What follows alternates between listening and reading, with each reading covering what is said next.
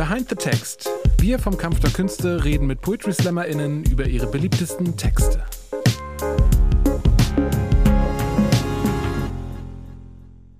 Ja, willkommen zu Behind the Text, unserem monatlichen Interviewformat vom Kampf der Künste. Wir unterhalten uns mit Poetinnen über Evergreens oder schöne Perlen, die man bei Poetry Slam TV findet. Ähm, die Älteren unter euch werden noch das Format Behind the Music vom VH1 kennen. Und das haben wir da einfach geklaut. Und Das ich, das stimmt, einfach geklaut, keine kreative Eigenleistung mehr. Völlig okay. Okay. Ich freue mich aber, jemanden bei mir zu haben. Die meisten, oder ich kenne ihn zumindest schon von der ähm, Thalia Bücherhandlung, von der Bücherecke in der Richtung Humor. Das wird sich aber vielleicht ändern. Ähm, Spoiler, Spoiler. Spoiler, Spoiler, ja. Paul. Hi, na? Na, wir möchten heute unter anderem über ähm, Reden ist Silber sprechen. Mhm. Deinem äh, Text über eine verheißungsvolle Tramfahrt Ja. in Berlin. Stimmt. Und ich muss mal ein bisschen aktualisieren, weil das Video vom Protestant TV oder das Video von äh, den Kollegen aus Berlin, die sind, glaube ich, aus dem Jahr 2017 und Mhm. 2018. Ja, kann sein. Mhm. Bist du noch Weddinger? Ich bin auch Weddinger. Ich bin äh, jetzt, glaube ich, seit 20 Jahren Weddinger. Ich lebe so lange im Wedding wie noch nirgendwo sonst auf dieser schönen Erde. Ja, ich glaube, jetzt im April hat es sich zum 20. Mal gejährt. Auch, also auch in derselben Wedding-Nachbarschaft oder hast du da zumindest innerhalb des Weddings dich bewegt? Nee, es ist der gleiche Kiez tatsächlich. Ich habe nur einmal die, die Seestraße überquert. Es ist die vierte Wohnung. Ich habe früher nördlich der Seestraße gewohnt. Und das ist jetzt die vierte Wohnung und damit die, äh, die, die erste Wohnung südlich der Seestraße. Also ich habe mich immer nur so einen Steinwurf weit von der alten Wohnung entfernt. Immer näher an den U-Bahnhof. Okay, immer, immer weniger Strecke machen. Und jetzt wirst du, ich gucke immer ganz gerne, was so mh, die Dorfjournalie, die Lokaljournalie bei dir, ne, Liebesgedicht an Berlin, BZ und so, das äh, klammer ich jetzt einfach mal alles aus. Gerne. sondern was die so über dich schreiben und oft, und ich glaube, das haben sie aus einem Artikel genommen, oft wirst du als der Großstadtversteher, der Großstadtneurotiker, dann gibt's auch immer Parallelen zu, zu Woody Allen. Du Mhm. bist quasi ein krasserer Botschafter der Stadt als jemand, der wirklich von Berlin wegkommt, war. Ich glaube, ich bin krasserer Botschafter vom, vom Wedding tatsächlich, also von dem Kiez, in dem ich wohne. Aber ich spreche nicht besonders stark für Berlin, glaube ich, tatsächlich. Und diese, diese, es gibt da so ein Pressezitat der Woody Allen des Weddings und so. Ich glaube, das war die City oder die Tip, die das zum ersten Mal formuliert hat. Das hat dann natürlich total die Runde gemacht, weil es so griffig ist als Formulierung. Aber es ist ja eigentlich eine, eine zweifache Verkleinerung. Also man ist quasi nicht nur der Woody Allen Berlins und damit schon mal nicht so geil wie der richtige Woody Allen, sondern dann auch noch der Woody Allen des Weddings. Also nicht mehr der Woody Allen von richtig Berlin, sondern von einem kleinen Stadtteil mit so 350.000 Einwohnern. Aber ich weiß, wie es gemeint ist. Es ist, glaube ich, total nett gemeint und so. War das äh, Zufall, dass du in Wedding aufgeschlagen bist, weil in Prenzlauer Berg keine, keine Wohnung mehr frei war? Oder? Das war totaler Zufall. Ich habe damals angefangen zu studieren und ich bin über so ein Nachrückverfahren an die Uni gekommen und brauchte dann so ganz schnell eine Wohnung und habe die erste Wohnung genommen, die ich je gesehen habe. Das war so eine Einzimmerwohnung in irgendeinem zweiten Hinterhof äh, in, im Gartenhaus sozusagen und habe die dann einfach unterschrieben. Damals gab es auch anders als heute nicht 150 Leute bei der Besichtigung, sondern man war halt der Einzige.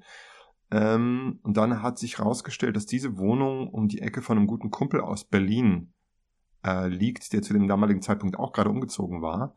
Und dann sind wir da irgendwie hängen geblieben im Kiez. Und wir wohnen jetzt alle in der Brüsseler Straße und sind glückliche Großstädter geworden. oh nein, das finde ich schön. Du hast so ein Nachbarschaftsgefühl, was ich in meinen Jahren in Hamburg nie erreichen konnte irgendwie. Ah, ich habe so ein sehr starkes Nachbarschaftsgefühl, genau. Ja, ja. Hast du es nicht Schön. geschafft bisher? Nee, ähm, äh, hier in, in Hamburg wohnst du ja so Eimsbüttel, Altona die Ecke und die habe ich immer, seitdem ich äh, von der Uni wieder, äh, also aus Hildesheim und Warschau wieder nach Hamburg gekommen bin. Ich habe es nicht geschafft, aber auch war ein bisschen bockig. Aber vielleicht bist du auch einfach nicht so faul wie ich. Also vielleicht bewegst du dich einfach in deiner eigenen Stadt viel mehr und bist bereit, auch Leute zu treffen, die am anderen Ende der Stadt wohnen. Das würde ich halt nie machen. Ich würde nicht mehr nach Neukölln fahren zu irgendwelchen Leuten, die da wohnen. Das sagen mir einige Berliner Kollegen, die meinen so, ich bin Schöneberger und ich bleib das jetzt auch. und Ohne Scheiß. Entweder ihr zieht den Wedding oder die Freundschaft ist vorbei. also nicht ganz so krass. Aber es ist schon so, man wird ein bisschen behäbig im Laufe der Jahre. Ja. Also ich, ich weiß nicht, wann ich das letzte Mal irgendwie in Steglitz war. Und ich kann mich auch nicht so konkret daran erinnern, wann ich das letzte Mal im Friedrichshain gewesen bin. Also ich, man kommt aber nicht so raus. Ja. Meine, meine ähm, Großeltern oder nur noch jetzt nur noch meine Oma ähm, wohnt ja im, im schönen Königs Wusterhausen. Und ich habe dann immer in den Ferien in Berlin dann doch noch irgendwie ganz anders kennengelernt und viel umherfahren so und, und, und Wedding ist jetzt erst spät auf die Karte gekommen. Ich möchte, deswegen reite ich jetzt auf dem Wedding so rum, weil kam der Text so aus einer Phase deines ja, deines Schriftsteller, deines Vorleserdaseins, als es noch sehr Berlin-zentrisch war. Du hast mal in einem Interview gesagt, irgendwann musstest du auch den Kosmos Berlin öffnen und mehr über ICE-Fahrten und norddeutsche Käfer etc. pp. Erzählen? Das hat, glaube ich, ein bisschen mit meinem, mit meinem literarischen Werdegang zu tun. Ich hatte ja lange Zeit eine Lesebühne im Wedding. Also Lesebühne für alle, die das nicht wissen, ist quasi so ein festes Autorenkollektiv. Anders als beim Slam geht es ja quasi nicht um Wettbewerb, sondern man ähm, hängt quasi so gemeinsam gemeinschaftlich ab und macht meistens einmal die Woche, manchmal einmal im Monat so eine Show zusammen, zu der so Leute kommen. Ja. Und die lag im Wedding, die war ähm, sehr stark bestückt mit Leuten, die aus dem Wedding kamen, um uns zuzuschauen. Die hat einfach eine sehr starke Wedding-Thematik. Und aus den Texten für diese Lesebühnen ist mein allererstes Buch entstanden, Hauptsache nichts mit Menschen, das wir in einem ganz kleinen Label gemacht haben, der wunderbare Satyr Verlag aus Berlin und das ist so ein Label, wo man nicht erwartet, dass man mehr als die erste oder zweite Auflage verkauft. Und dann haben wir aber, glaube ich, acht oder neun Auflagen verkauft. Wissen bis heute nicht so genau warum. Mm, weil es ja wirklich mit dem, mit der, mit der Last auf dem Wedding und auch ein bisschen auf Berlin so ein, so ein Schwerpunkt hatte, den wir uns außerhalb Berlins gar nicht so vorstellen könnten, ja. dass der kapitalistisch sozusagen funktioniert. Und dann hat aber ausgerechnet ein Verlag aus München gesagt, dass sie davon gerne eine Lizenzausgabe machen möchten, also ein richtiges Taschenbuch, und haben das nochmal deutschlandweit vertrieben. Und da haben wir dann, glaube ich, nochmal das fünf- oder sechsfache dieser Bücher verkauft. Also wirklich viel. Und obwohl es so einen starken Wedding- und Berlin-Schwerpunkt hat, auch heute noch hat es sich gut verkauft und läuft auch immer noch. Also wenn es, wenn es so einen Dauerbrenner gibt, aus meinem literarischen Övre, dann ist es wirklich mein erstes Buch. Also das sieht man auch noch in den Buchhandlungen stehen ab und zu, wenn man Glück hat. Du wunderst dich, weil es ja eigentlich spezifisch ist und warum es funktioniert, aber siehst du da schon irgendeine auch eine Kernqualität, wo sich da Leute wiedererkennen können? Ich habe eine eine steile These, aber ich möchte dich erstmal natürlich über dein Werk philosophieren lassen. Na, was ich glaube ich anders gemacht habe als andere Kurzgeschichtenautoren, ist, dass ich so, so Tagebucheinträge dazwischen gesetzt habe, zwischen die einzelnen Texte und so eine Art große Geschichte noch erzählt habe. Das hat die Leute, glaube ich, irgendwie gekriegt. Und was ich wahrscheinlich auch noch mitgenommen habe, ist natürlich so ein bisschen dieser Berlin-Hype, der ja mittlerweile ausgelaufen ist, aber der vor zehn Jahren, als das Buch quasi so Stück für Stück entstand, noch spürbar war. Also jetzt ist Berlin ja durch. Das würde ich sogar als langjähriger Berliner schon zugeben. Offiziell, das nehmen wir jetzt einfach als Zitat von dir, als, als Berlin, Testimonial. Berlin ist vorbei. Hamburg wird die nächste große Perle. Ähm, naja. Eine dieser Aussagen ist gelogen, die andere nicht. Ähm, genau, und ich, ich glaube, das sind so die beiden Faktoren, warum das Buch sich so gut verkauft hat. Was ist denn deine These? Also ich fand es ja schön, dass es gibt ja schon einige äh, Berlin-Autoren, die über Berlin schreiben, so und ähm, obwohl du dein, dein Humor als, als äh, düster bezeichnest und ich das auch tendenziell unterschreiben würde, fand ich aber, dass du deine Charaktere in deinen äh, Kurzgeschichten nicht so arg verprügelt hast. Ich finde, da ist noch immer viel Liebevolles dabei. Jetzt zum Beispiel jetzt bei bei der Tram-Geschichte, mhm. die ja darum geht, dass äh, eine Person fluchend in die Tram hineingeht und mhm. äh, irgendwann, dass du so ein Kuriositätenkabinett erstens die deutsche Sprache wird, aber das auch so ein bisschen Berlin war, dass da die äh, Touristen aus Süddeutschland oder die dänischen Touristen oder so, die die werden nicht mit so mit so viel Pech überzogen oder die werden nicht so, ja, gehate einfach. Ich finde, das sind immer noch nette und süße Charaktere. Und wenn die, du, du guckst, als wäre das nee, nicht nee. wahr, aber wenn, wenn die dänische Person dann einfach sagt, ah, wir verflixt, wir sind in die falsche Richtung gefahren, Sebastian hat wieder geflucht, mhm. dann ist das irgendwie so eine liebevolle Umarmung und, und so eine, es ist nicht, es ist düster, aber es ist nicht bösartig. Ich hoffe, du verstehst so ein bisschen, worauf ich hinaus will. Und das habe ich oft bei deinen Figuren. Also ich grinse deswegen, weil ich hoffe, dass das heute noch immer so ist. Also das Buch und die Texte sind ja jetzt irgendwie zehn Jahre alt. Ja. Äh, das, das neue Buch ist ja jetzt auch schon zwei. Dazwischen liegt noch ein drittes. Ähm, ich hoffe, dass das bis heute so geblieben ist, dass ich, dass ich quasi die Leute zwar auf die Schippe nehmen kann, aber nicht gemein zu ihnen bin. Und ich glaube, was immer wichtig ist, ist der der Fingerzeig auf einen selbst oder dass man sich auch selber ein bisschen an die eigene Nase fasst. Also ich komme bei vielen meiner Texten, meiner Texte selber nicht so gut weg. Ähm, ich glaube, das ist ganz wichtig, dass man immer quasi die Sache dann damit so levelt und wieder ins rechte Licht drückt. Ja, und der Text ist tatsächlich ein gutes Beispiel, dass ich einfach so Kuriositäten gerne sammle. Äh, also du hast das schon sehr gut beschrieben. Es geht halt um eine Straßenbahnfahrt. Ähm, lustigerweise zwischen einem sehr hippen Stadtteil, nämlich dem Prenzlauer Berg, ja. und meinem Stadtteil, dem Wedding. Und da steigt halt so eine Weddingerin ein und die Leute fangen auf einmal an, sich darüber zu beömmeln, dass sie so komisch redet. Also sie telefoniert und man weiß gar nicht so genau mit wem. Ja, der habe ich einfach so ein bisschen auf den Mund geguckt. Da ist natürlich auch, ist natürlich auch ziemlich viel passiert. Also vielleicht hat es auch damit zu tun, dass ich nie so gemein bin, dass ich mich quasi immer an der Realität bediene. Und man sieht ja selten wirklich krass gemeine Menschen. Man sieht ja eher komische Leute, bizarre, seltsame Figuren im Alltag. Vielleicht hat es auch ein bisschen was damit zu tun, dass mir einfach keine krass bösen Menschen vorgelebt werden. Ja, aber beispielsweise andere Berlin-Autorinnen können ja ganz wunderbar beispielsweise auf, auf Schwaben slash Spanier einprügeln und das Gemeinste, was ich über Spanier bei dir jetzt gefunden habe in meiner Recherche, war äh, in dem Gedicht für Berlin, dass du die in die falsche Richtung, Richtung Spandau schicken möchtest. Ja, das stimmt. ja, das ist doch, das ist doch eine wunderbare äh, humoristische Ebene die, ich, ich brauche das so ein bisschen. Es ist so einfach äh, zu prügeln. Also vielleicht verdient auch die Lesebühnenszene in Berlin ein bisschen Lob, weil die einfach durch die harte Schule gegangen ist, diesen Humor zu entwickeln, der heute so vorherrschend ist. Also die Lesebühnenszene in Berlin gibt's ja schon seit, glaube ich, über 25 Jahren. Und ich glaube, in den Anfangsjahren war das noch sehr stark geprägt von einem sehr, sehr rüden Humor, der sich dann aber später auch gebessert hat. Also zum Beispiel Schwabenbashing ist so ein ganz gutes Beispiel. Das hat man vor 15 Jahren als Berliner Autor, der an der Lesebühne ist, gemacht. Dann natürlich auch mit viel Abneigung und Hass formuliert, aber dann auch irgendwann gecheckt.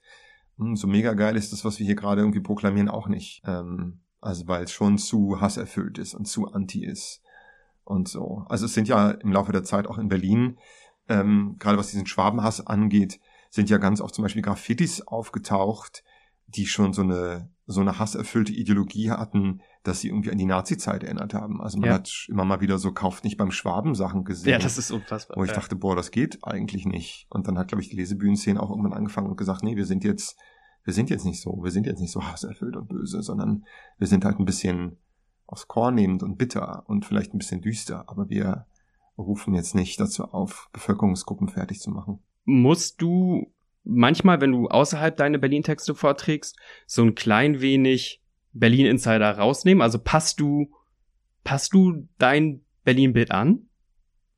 Nee, aber was ich natürlich mache, ist ähm, Berlin-Texte manchmal einfach nicht vorlesen, je nachdem, wo ich bin. Also in Großstädten funktionieren Berlin-Texte ganz gut. Hier in Hamburg würde ich damit keine Probleme haben oder in Leipzig oder in Frankfurt, da bin ich mir sicher, das klappt. Aber wenn ich dann mit den Büchern ins Ländliche fahre, dann lasse ich die Berlin-Texte eher stecken. Also dann gucke ich eher, dass ich vielleicht mal so ein bisschen, wenn es was ins Urbane ist, ähm, dann vielleicht eher so einen Anti-Großstadt-Text lese oder einen, der sich ein bisschen über die Großstadt aufregt oder über das brüchige Verhältnis zwischen Land und Stadtbevölkerung. Also die Straßenbahn, der Straßenbahntext ähm, würde vielleicht gehen, weil der ja auch so ein bisschen ländliche Elemente drin hat. Hm, aber wenn das jetzt irgendwas Kiez-spezifisches ist, würde ich das, glaube ich, einfach rauslassen. Jetzt sagst du was, was ich bei euch Slammies ähm, ganz interessant finde. Diese, diese Auswahl an Texten, welche Texte nehme ich wohin mit? Also was packe ich in meinen Köcher? Äh, wie bewusst ist die Auswahl oder passiert das, keine Ahnung, auf dem ICE-Weg hier, hierher? Oder wusstest du voll mit, was du hier aufschlägst? Also ich habe es einfach, weil ich ja quasi immer nur nach einem oder mehreren von drei Büchern greifen muss. Also ich kann einfach mit einem Griff ins Regal direkt irgendwie 24 Texte mitnehmen, ähm, während Kollegen tatsächlich einfach dann zu Hause schon mal durch die Mappe greifen müssen und gucken, ähm, was, was nehmen sie mit, Kollegen oder Kolleginnen. Das ist, glaube ich, ein großer Vorteil. Ansonsten mache ich ja tatsächlich sehr oft so Solo-Auftritte mit meinen Büchern und habe einfach, glaube ich, schon ziemlich gut raus, was wo funktioniert ähm, Slam ist tatsächlich ein bisschen special. Also ich bin ja nicht im Slam sozialisiert, ich bin ja wirklich ja. ein reines Lesebühnenkind und muss dann tatsächlich immer im Vorfeld mal ein bisschen drüber nachdenken, ist das jetzt ein Text, der überhaupt für einen Slam taugt oder nicht. Weil es ja das Zeitlimit gibt, sechs oder sieben oder fünf Minuten oder heute Abend im Ernstdeutsch-Theater sind es, glaube ich, sogar zehn Minuten. Da muss man dann vorher schon mal nachdenken, passt das jetzt oder passt das nicht. Aber bei, ähm, bei Sololesungen habe ich einfach eine Setlist, die ist vorbereitet und die wird dann spontan ein bisschen angepasst und dann läuft der Laden schon. Okay. Fühlt sich irgendwann auch so ein Text an, so von wegen, der, der ist jetzt fertig, der kommt jetzt erstmal in die, keine Ahnung, in die Mottenkiste, bis ich da irgendwann wieder drauf Lust habe? Ja, es gibt so Texte, die kann man dann irgendwann nicht mehr hören. Das ist, glaube ich, wie so, auf der, hinter dir ist gerade ein Bild an der Wand von Wir sind Helden. Ich glaube, die können mindestens so drei oder vier von ihren Liedern auch nicht mehr spielen. Ich möchte mich jetzt im Erfolg nicht mit Judith Holofernes vergleichen, aber es gibt aber du bist schon so, Rockstar, Paul. Du bist schon nee, Rockstar. ich bin wirklich das komplette Gegenteil von Rockstar. So ehrlich muss man sein.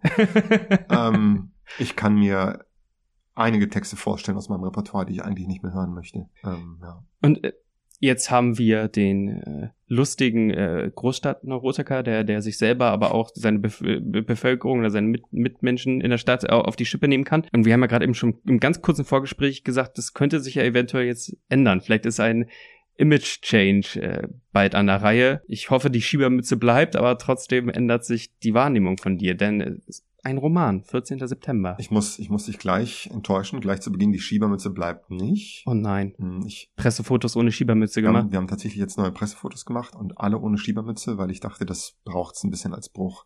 Ja, es ist, es ist so, dass im Herbst jetzt mein erster Roman rauskommt, mein. Debütroman sozusagen. Ähm, der wird Schlesenburg heißen und bei BTB erscheinen und der ist anders als die Kurzgeschichtenbücher kein Humortext, sondern Ja. wirklich ernsthaft und ja, vielleicht sogar richtige Literatur. Ähm, und da haben wir jetzt beschlossen, um das in der Außenwirkung klar zu machen, müssen wir jetzt ein bisschen penibel darauf achten, dass ähm, wir da so einen leichten Bruch mit reinbringen. Also es wird einfach jetzt diese Schiebermütze für die, für die Sololesung, für den Roman nicht mehr geben. Wir achten im Pressetext ganz genau darauf, dass keine Begriffe verwendet werden, die in irgendeiner Weise nahelegen, dass es sich um einen Humortext handelt. Mhm. Und ich bin sehr gespannt, wie die kleine Fangruppe, die ich, äh, äh, oder Peergroup, die ich so habe, den, den Sprung mit mir meistern wird oder ob sie mir alle davon ra- äh, schreiend und sagen, nee, das gefällt uns überhaupt nicht.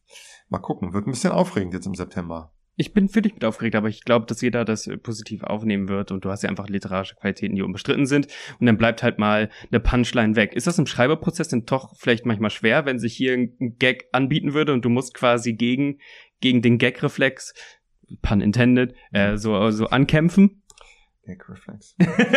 Sorry, Ähm, aber Also, was mir beim Schreiben aufgefallen ist, ist, dass das Weglassen von Gags nicht das Problem ist, sondern was ein krasses Problem gewesen ist bei der Arbeit am Roman, ist sich einfinden in dem längeren Format. Also Slam und Lesebühne sind ja beides Kurztextgenres. Also, ich habe es gerade schon gesagt, sechs, sieben, acht Minuten. Lesebühnentext vielleicht mal zehn oder zwölf. Und das ist dann die maximale Länge. Das ist, glaube ich, Standardseiten mit 1800 Zeichen sind das maximal vier Seiten. Und ein Roman hat deutlich mehr als vier Seiten. Und auch ein Kapitel hat deutlich mehr als vier Seiten, zumindest in meinem Fall. Das war schon krass. Am Anfang war das echt so ein kleiner Mindfuck, sich da hinzusetzen und, und was zu schreiben, was länger als vier Seiten ist. Und ich habe die ganze Zeit gedacht, ist das eigentlich sinnloses Blabla, was hier passiert? Oder macht das alles Sinn am Ende? Und erst so nach einem guten Drittel hatte ich echt so meine innere Stimme gefunden. Was lustigerweise auch der Lektor sagt, ähm, der, der das Ding ja quasi jetzt betreut. Der hat auch gesagt, ja, nach dem ersten Drittel sehe ich eigentlich keinen Handlungsbedarf mehr, da steht die Sache. Und wenn wir was machen müssen, dann im ersten Drittel. Und dann rocken wir das jetzt durch und dann steht die Chose. Ähm, und das Gefühl hatte ich dann beim, beim Schreiben tatsächlich äh, vorher schon, dass ich dachte, okay, wir sind jetzt zu einem guten Drittel durch, jetzt läuft's. Und dann, ich habe so eine Statistik veröffentlicht mit, mit dem ähm, Erfolg pro Tag, also wie viel ich Ja. geschrieben habe pro Tag. Und das erkennt man sogar in diesem komischen Graph, in dieser Statistik, dass ich einfach nach einem guten Drittel drin war. Mein Output war krasser, war besser, war stabiler und höher. Wenn du schon so mit dem System des Schreibens kommst und, und dein Output gemessen hast, hast du da auch klassisch, keine Ahnung, mit, mit, mit Story-Kärtchen gearbeitet? So von wegen, okay, jetzt muss hier mal ein Beat kommen und hier muss der Bruch kommen, ähm, Heroes Journey und ähnlichen Sachen, die man so äh, liest und hört. Also ich habe so ein Storyboard tatsächlich bei mir im Arbeitszimmer hängen, ähm, das ziemlich groß ist, auf dem natürlich erstmal so das Exposé hing, also nur die reine Zusammenfassung der Handlung, was passiert. Das waren so drei Standardseiten und dann habe ich angefangen, so einen Aufbau zu machen. Es geht um so eine Sozialbausiedlung, habe mir angeguckt, wer wohnt wo, welche Charaktereigenschaften haben die Leute, wer ist wichtig für die Handlung, wer taucht wann und wann wieder auf.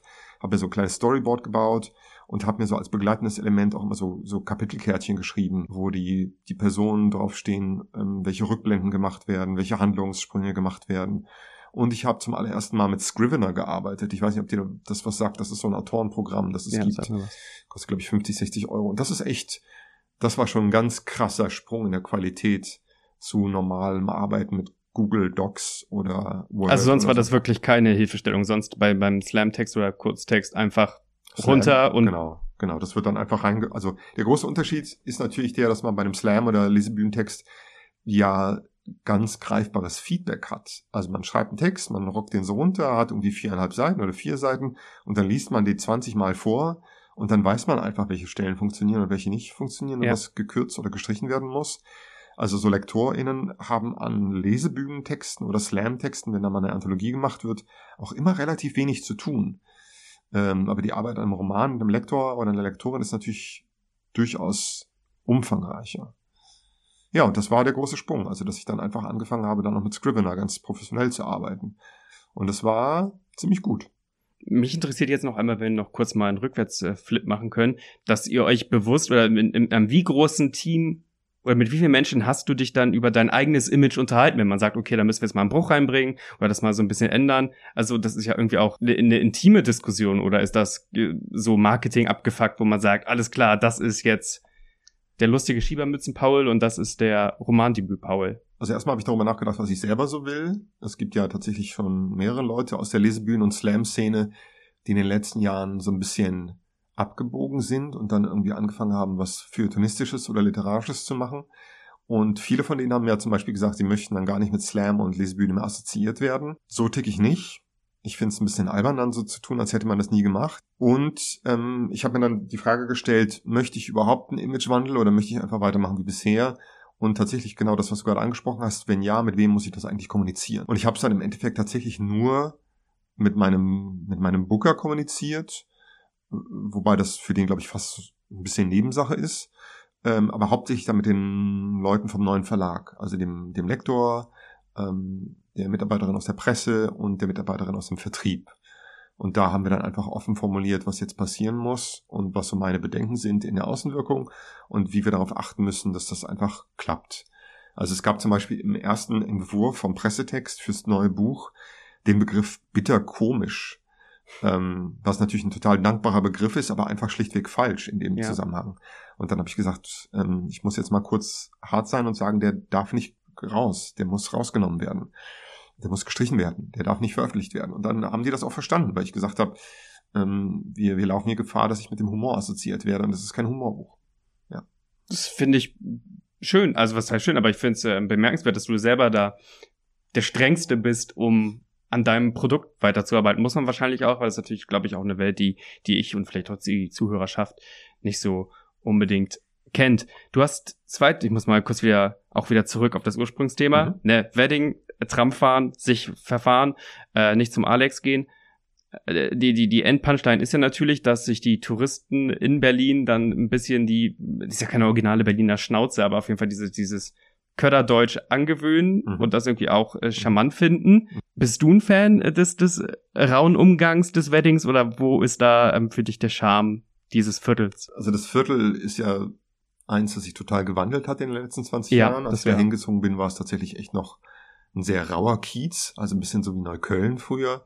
Das ist jetzt überhaupt nicht mehr so. Also einfach wegen den blöden Mechanismen wie Gentrifizierung und Verdrängung hat sich der Kiez einfach massiv gewandelt. Und ich kenne auch so ein paar Leute, die so übrig geblieben sind und habe auch ein sehr gutes Verhältnis zu denen. Ich kenne auch erstaunlich viele Urberliner sozusagen, wobei das auch eine Sache ist, mit der man sich, glaube ich, eigentlich gar nicht so brüsten sollte. Ähm, aber ich habe einfach so eine Liebe zu dem Bezirk, weil ich da auch schon so lange wohne. Also das ist einfach so ein bisschen so ein Heimatding. Wenn ich Leute, die, oder wenn ich Leuten begegne, diese Westberlinern, ähm, irgendwo außerhalb Berlins, dann ist das immer so, ah, zu Hause, ah, Heimat, Heimat.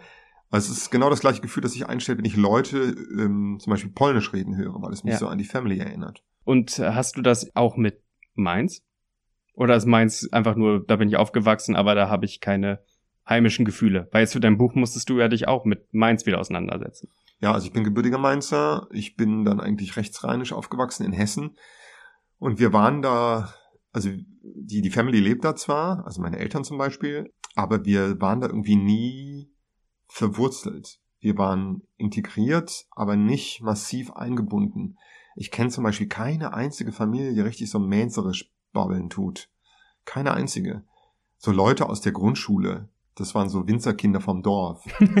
ähm, die Winzerkinder. Da gab es so Leute, die deren Eltern so gesprochen haben. Aber ansonsten ähm, also ich, ich kann das auch nicht nachmachen. Ich bin so ein ganz typisches Hochdeutschkind, weil ich in so einem Schwemmland zwischen Mainz, also dem fast schon pfälzischen und dem hessischen in Wiesbaden und dann Frankfurt. Ich bin, ich bin da nicht so verortet sprachlich. Und haben sich deine Eltern irgendwelche Stilblumen äh, äh, da rausgeholt und die sie einfach verwenden? Ich bin bei meinen Eltern froh, dass sie gutes Deutsch sprechen. Okay. Äh, weil wer macht so einen Scheiß? Wer kommt nach Deutschland und lernt diese komische Sprache? also wirklich Wahnsinn. Ähm, deswegen den größten Respekt und Shoutout an meine Eltern, dass sie das gemacht haben. Ich bin völlig zufrieden damit, dass sie das können. Ich erwarte nicht von ihnen, dass sie hessisch babbeln. Ja, aber hätte sein können, dass sie sich irgendwie, äh, ja, zum Beispiel Bubble abgucken und dann, dann passiert's einfach so, äh, ja Meine Eltern sind zum Beispiel auch im tiefsten Ostberliner Dialekt verfangen, Ah, ja. obwohl die hier im Speckgürtel von Hamburg wohnen und auch nicht mal, also die sagen auch noch Hamburg, Ach, was, krass. was widerlich ist, was ja Hamburg heißt, weiß Hamburg. ja jeder. Ähm, ähm, nee, äh, fühle ich alles komplett. Wenn du schon von Hochdeutsch sprichst, wie kommt man äh, zu einer Lesebühne in Göttingen? Der Hintergrund war der, dass ich bei einem Slam einen Kollegen aus Göttingen kennengelernt habe, der heißt Joachim Linn. Und der hatte noch einen Musiker im Gepäck, äh, den Henrik. Und dann habe ich irgendwie gedacht, ach, die sind nett. Und dann hat mir Göttingen irgendwie gefallen. Und dann habe ich gedacht, wie wär's denn mit einer zweiten Lesebühne in Göttingen? Und dann haben wir das tatsächlich durchgezogen für, ich glaube, fast drei Jahre. Mhm. Bin ich da einmal im Quartal runtergedüst und dann haben wir da Lesebühne gemacht und dann mit schönen Gästen und dann bin ich wieder heimgefahren. Und mittlerweile ist es aber so, dass sich unsere Situation so beruflich verändert hat, dass es leider keinen Sinn mehr macht. Äh, und deswegen gibt's die Lesebühne Dioptrien Deluxe leider nicht mehr so richtig. Ähm, aber ich habe immer noch, äh, mir, mein, mein Herz schlägt immer noch in Göttingen. ich hab, da warst du auch in, in exotischen Plätzen wie Osterrode Oh ja. und ähnlichen. Oh, Ähm, genau. äh, ja, hui. Du hast aber krass gegoogelt, ey. Du hast Ich wirklich will tief, Fingerwund gegoogelt. tief gegoogelt. Ähm, ich wollte jetzt aber fragen, ob du auch, und das hast du ja gerade ein bisschen mit Göttingen anklingen lassen, ich will jetzt Göttingen nicht Provinz nennen, aber auch der deutschen Piefigkeit oder der deutschen Provinz auch noch irgendwas abgewinnen kannst. da müsste man mal ins neue Buch gucken. Da sind Oh, jetzt geht's los. Das sind tatsächlich, also bitte nehmen Sie meine Hand weg, heißt es. Ja. Da sind mehrere so Kurztexte aus den verschiedenen ländlichen Regionen drin. Ähm, ja, doch, ich sehe immer und erlebe immer Dinge, die ich so ganz ulkig und lustig finde. Also ich, ich bin, ich habe so meinen Frieden gemacht mit, mit den ländlichen Regionen in Deutschland, Österreich und der Schweiz. Ich komme da ganz gut klar mit. Äh, man, man merkt halt irgendwann die nationalen und, und regionalen Unterschiede so kennen, die mir vorher, vorher gar nicht so bewusst waren. Also ich wusste zwar zum Beispiel, dass Leute im Norden so maulfaul sind, aber ich wusste zum Beispiel nicht, dass Leute an der süddeutschen Grenze so zwischen, sagen wir, Freiburg und Konstanz so, so emotionslos sind bei so Lesungen. Bei der ersten Lesung dachte ich, Ja. oh, was ist denn hier los? Kommt ja gar keine Stimmung auf. Und dann kamen aber danach alle zum Büchertisch, haben Bücher gekauft wie blöd und gesagt, das hat ihnen aber super gefallen und ich soll bloß wiederkommen und so Sachen. Also das war mir nicht bewusst, dass die, Die Leute uns Mundzüge so, nach oben schießen ist ein Zeichen der Schwäche. dass die so krass verhalten sind da unten an der Schweizer Grenze. Pokerface. Wirklich Pokerface. Wenn du jetzt gerade in der in der echter Autorentransformation bist, äh, wie ist das denn da zu jonglieren mit halt ähm, Lesebühnen-Gigs, ähm, Gigs wie das, was du heute im Ernstdeutsch Theater machst? Du wirst schon uns weiter erhalten bleiben und der Szene weiter erhalten bleiben. Ja, also der große Vorteil ist natürlich, dass Hamburg und Berlin keine große Strecke ist. Ich war jetzt gerade nochmal bei einer kleinen Slam-Tour in Süddeutschland, ähm, wo ich das gerade schon erwähnt habe, tatsächlich auch in Konstanz und in Kempten und in Karlsruhe und Freiburg.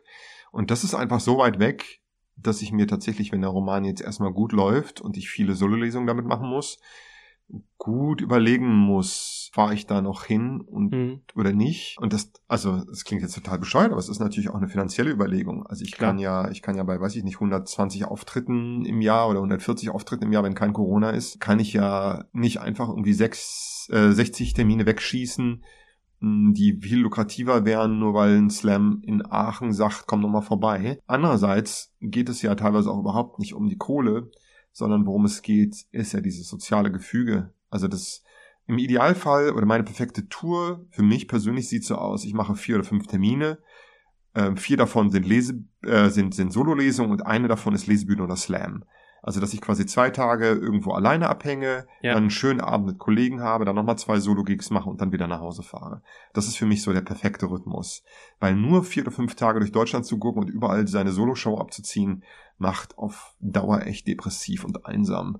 Und Slam ist genau wie Lesebühne ein total schönes soziales Gefüge, wo man einfach immer Leute trifft, die man kennt und mag und mit denen man gut abhängen kann, ohne so diese ganz klassischen Einstiegsgespräche zu führen, die man manchmal mit Buchhändlern oder VeranstalterInnen ähm, führen muss, die natürlich völlig legitim sind, aber sich halt einfach wiederholen im Laufe der Klar. Zeit. Und stattdessen bin ich heute in Hamburg und treffe Fabian Navarro, den ich seit Ewigkeit nicht mehr gesehen habe und freue mich total auf den Abend mit ihm äh, und auch mit den anderen. Und das gibt bei einer Solo-Lesung natürlich so manchmal. Ja, das ist ja was, was ich als äh, Fremder dieser Szene echt beobachten kann, wie ihr einfach äh, den Smalltalk überspringen könnt Genau, äh, mit einer gewissen easy. Leichtigkeit Ja. und einfach äh, bei einer Unterhaltung vor drei Monaten wieder, äh, Genau. wieder einsetzt. Das ist schön. Marshall McLuhan hat mal gesagt, äh, The Medium ist für Message und es ist schön, dass du dem Medium Slam noch nicht äh, müde bist und das äh, eine Herausforderung für deinen Booker. Äh, ein letztes Thema, wenn du noch die zwei, drei Minuten für Klar, mich hast. Es, ich glaube einfach, weil diesen, dieser Podcast wird auch von, ja, natürlich schreibinteressierten Menschen gehört. Ähm, und du hast einmal in einem Interview gesagt, du versuchst echt mit Disziplin ähm, diese, diese Schreibfaulheit oder die Textfaulheit zu durchbrechen und dass du das fast wie, ein, wie einen kleinen Arbeitstag versuchst zu regeln. Ist das immer noch so oder bist du jetzt doch mehr ein Mensch, der auf die Muse wartet und dann ist er ready? Wie, wie gehst du an Schreibprozesse? Also ich finde, das ist ein ganz krasser Arbeitstag, den man da bauen muss sogar. Ähm, ich finde, es ist wirklich Arbeit. Und sich jeden Tag in den, in den Bobbes zu treten und den inneren Schweinehund zu besiegen, ist die große Herausforderung daran, wenn man irgendwie Literat oder Literatin sein möchte. Äh, ich bin immer noch so. Ich habe noch einen sehr strukturierten Tag und ich habe auch einen zweiten Arbeitsplatz, wo quasi nur kreativ geschrieben wird und nicht der normale Rechner steht. Ja. Kein Facebook, kein Twitter, kein Instagram, kein YouTube, sondern wo wirklich nur so eine bessere Schreibmaschine steht, an der dann auch gearbeitet wird. Und ich habe so Schichten, die ich einhalte und je nachdem, wie krass der Druck von außen ist, gibt's auch keinen Werktag oder Wochenende, sondern da wird einfach durchgearbeitet. Und dann muss man nur darauf gucken, dass man sich die Pause nimmt, wenn der Körper signalisiert, dass man eine Pause braucht. Also das kann manchmal nach zwei Tagen sein, das kann manchmal auch erst nach zehn Tagen sein. Nee, super. Struktur ist ganz, ganz wichtig. Äh, Klar sind AutorInnen da total unterschiedlich gelagert, aber mir hat es extrem geholfen, als ich irgendwie angefangen habe, wirklich so Struktur zu bauen in meinen eigenen vier Wänden oder wenn es nicht geht, in den eigenen vier Wänden sich so einen Büroplatz zu suchen, dass man so Struktur suggeriert, die andere Leute durchs Büro zum Beispiel sowieso haben. Schön. Gut. Ich habe hab auch schon mit Leuten geredet, die einfach das wahnsinnig lange in sich gern lassen und dann prescht das irgendwann so äh, durch die Finger. Aber ich glaube, das ist auch genauso ermutigend, wenn man da einfach sehr systematisch und diszipliniert rangehen muss. Ähm, du hast schon gesagt, von wegen, ich brauche manchmal Pausen, weil der Körper das sagt, muss man auch manchmal aufpassen. Also ich kenne das noch aus meiner Zeit bei den, bei den klassischen Medien, dass man nicht auch von der eigenen Arbeit, dem eigenen An Anspruch verschluckt wird und Mhm. dann auf einmal, ja, keine Ahnung, das soziale Auffangnetz sagt, äh, Sebastian, du, wir haben dich seit vier Wochen nicht gesehen. Ja. Liegst du irgendwie, keine Ahnung, tot in der Besenkammer oder Ja. was ist los? Kannst du da noch irgendwie was zu sagen? Hast du da Alarmglocken oder ist es einfach nur durch dein krasses Nachbarschaftsgefüge, dass es eh funktioniert, dass man sich auf dem, äh, keine Ahnung, Latte Chai, Macchiato, Karamell trifft? Vor allem im Wedding. Gibt's das da schon? Irgendwo wird es das schon geben, ja. Aber ich könnte dir jetzt nicht ad hoc sagen, wo. Ähm, ja, natürlich ist auch die soziale Struktur total wichtig. Nicht, dass man sich einfach mit Leuten umgibt, ähm, die einen so ein bisschen auffangen. Also die, die nicht erst nach vier Wochen kommen und gucken, ob man tot ist, sondern am besten schon nach irgendwie zweieinhalb Tagen fragen, wie geht's denn dir so? Ja. Also wenn, wenn die Leute bei dir im Freundeskreis wirklich erst nach vier Wochen fragen, würde ich, würde ich mir Sorgen machen. ja, das ist, äh, jetzt, jetzt kommt's raus. Nee, das glaube ich nicht. Du bist ja ein ganz umgänglicher Typ. Ja, nee, ist total wichtig. Also auch, auch die soziale Struktur wirklich. Also, dass man, dass man Leute findet, mit denen man Spaziergang machen kann. Oder dass man Leute findet, mit denen man Mittagessen gehen kann. Oder dass man sogar Leute äh, hat, die auf so einer zwischenmenschlichen Ebene irgendwo zwischen Beruf und Privatem stehen. Also Leute, mit denen man zum Beispiel so Texte bereden kann und so. Alles super, super wichtig. Wie großartig fand das deine Mama, als du gesagt hast, äh, Medizinstudium ist erstmal pausiert? Und das fand meine Mutter total scheiße. äh, richtig krass scheiße sogar. Aber mittlerweile haben sie sich, glaube ich, dran gewöhnt. Und sie checken ja auch, dass das, was ich mache, mich A, in einem Maße finanziell über Wasser hält, den sie sich, glaube ich, gar nicht vorstellen konnten am Anfang. Und B, erfüllt. Also mich einfach zufrieden und glücklich macht. Und die Medizin hätte mich nicht glücklich gemacht. Das weiß ich einfach. Ich kenne auch Leute von früher. Ich sehe, unter welchen ähm, Bedingungen die arbeiten. Also ich meine, jetzt nach Corona haben wir es alle gesehen. Oder während Corona. Es gibt ein großes Problem im Medizinbusiness und vor allem in der Pflege. Es gibt ein ganz großes Problem in Deutschland und ich bin sehr froh, dass ich das nicht durchgezogen habe. Und um da vielleicht mal den krassen Gegensatz zu suchen, wie stolz waren sie denn, als dein echt wunderschönes äh, Cover deines Debütromans gedroppt, released wurde oder als du selber mit dem Bild, mit diesem, mit diesem Entwurf umhergegangen bist? Das fanden sie sehr gut und sie kommen auch zu der Lesung im Literaturhaus in Frankfurt und sind schon ganz gespannt auf den Roman. Schön. Wie können wir für dich werben? Wo soll man dich abonnieren? Soll man, ist, ist Instagram für dich relevant? Soll man irgendwie deine Website bookmarken? Soll man einfach am 14. September, ich sag's gerne nochmal, in den hippen familiengeführten Buchladen hineinrennen und dein, dein Buch Genau, am kaufen? besten nicht im Internet kaufen, sondern wirklich support your local bookstore. Ansonsten bei Instagram Paul Bukowski und bei Twitter bin ich auch, aber pff, geht lieber zu Instagram, die Leute sind netter und der Content ist ein bisschen hübscher. Also instagram.com slash Paul Bukowski. Super schön. Ja, wir würden uns natürlich freuen, wenn ihr ähm, äh, unseren Podcast weiterempfehlt. Wenn ihr bei manchen Portalen kann man jetzt eine 5-Sterne-Bewertung dalassen, unbedingt. Ihr könnt auch einen Kommentar ähm, dalassen, wie, wie charmant immer unsere Gäste sind und was sich der Moderator für einen abstottert. Aber egal, das zieht äh, das Engagement hoch, da bin ich ganz abgewichst. Mein Name war Sebastian Schablowski. Ich danke euch, die Folge ist im Sack. Äh, Paul Dziękuję bardzo. Danke, Sebastian, es hat großen Spaß gemacht.